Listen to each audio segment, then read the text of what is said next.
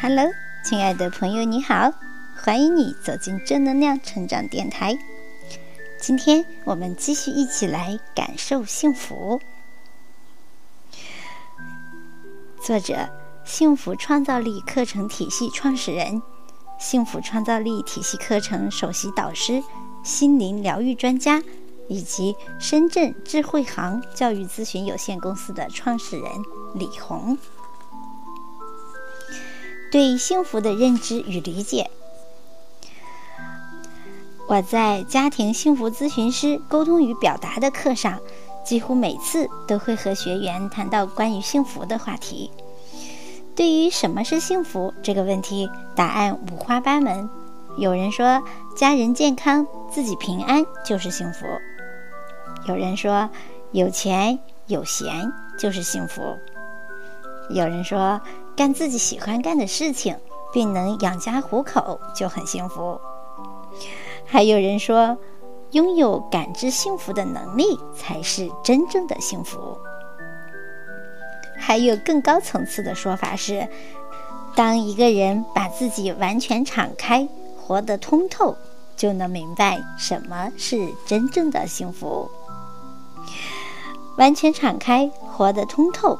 看似简单的八个字里，包含了非常深刻的人生态度。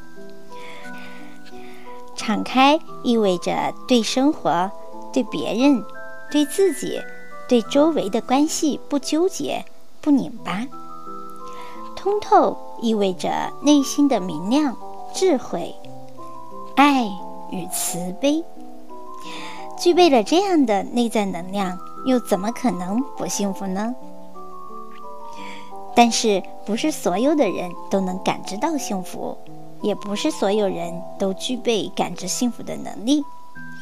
如何在有限的岁月里，让自己能够从内心感受到真正幸福，是我们每个人都要学习的。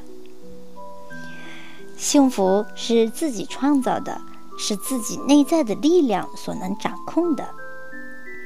安乐与幸福。说到底是一种新的感受，可以说幸福是一种能力，一种能够感知幸福的能力，而不是一种状态。所以，我们需要去锻炼和提升自己感知幸福的能力。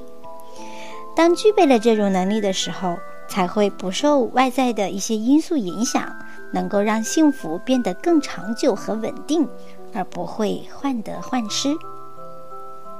这就像我们学过的“一箪食，一瓢饮，在路上，人不堪其忧，回也不改其乐”的人生境界。我每次讲课都感觉幸福满满。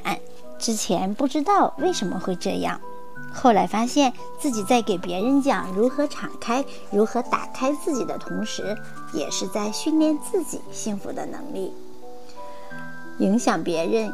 唤醒别人的同时，也是对自己的唤醒，也是对自己的提升。我们不断去影响别人、帮助别人，实际上也是对方在帮助我们，让我们变得越来越善良、有爱心、有价值感，幸福感才会被激活。幸福与什么有关？有人说啊。真正的幸福是既能在生活中苟且，又能拥有诗和远方。这个观点似乎没错，但不能说全对。无论是在生活中苟且，还是追逐诗和远方，都离不开人的心智。如果心念不畅，生活中苟且的时候，明明可以领略平平淡淡即是真。但却会变成鸡零狗碎，磨灭了生活的激情与美好。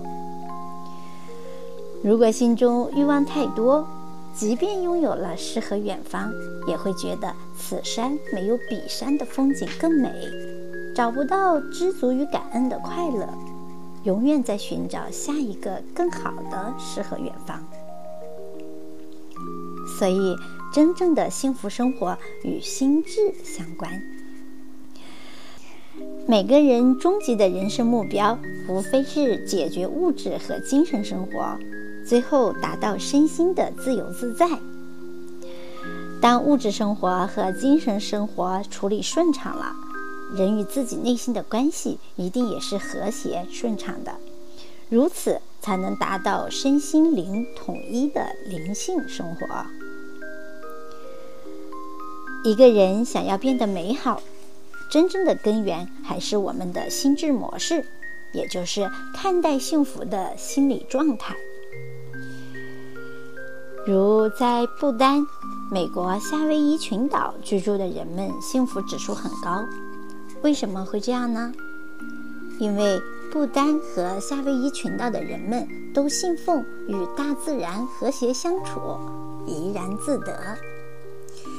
那么，可能有人要问了：当人处于健康快乐的状态时，会感觉到幸福。那忽然疾病缠身或遭受了严重的打击，该如何调整自己的心智呢？某人被确诊患了癌症，在最初的一段时间里，天天想着自己的生命即将结束，满心的恐惧和痛苦。经过化疗以后，医生给出了生命最后时日的预估。当他走在医院长长的走廊里，听着自己沉重的脚步声，突然萌生了一种想法：这是病魔想要控制我，让我的念头时刻处于最糟糕的状态。我必须尽可能的好起来，不能助长病魔的气焰。于是，每天只要有生病无望的念头升起来的时候，他就选择冥想。专注于自己的深度呼吸上，从最初一呼一吸能坚持十秒，到最后能坚持三十秒，甚至更长。当他把自己的意念专注于冥想，放空头脑和心灵的时候，病情似乎已经没有那么重要了。他只想让自己在有限的日子里尽可能地活在当下。专注于自己拥有的东西。他每天都和自己远在外乡读书的儿子连线视频，也会和爱人在医院花坛间的小路上来回散步，回忆他们初恋时的美好，甚至得到医生的允许之后，一起去看电影、听音乐会、做短途旅行，甚至去福利院做义工。经过一段时间的调试，原本医生说他活不过半年，但事实上他一直带癌生存，愉快的活着。所以，无论是普通人还是病人，是否能够收获幸福和外在的名利权财关系不是很大，却和自己的心智模式息息相关。好，朋友们，今天的分享就到这里。感谢你的聆听，期待着和你再相会，拜拜。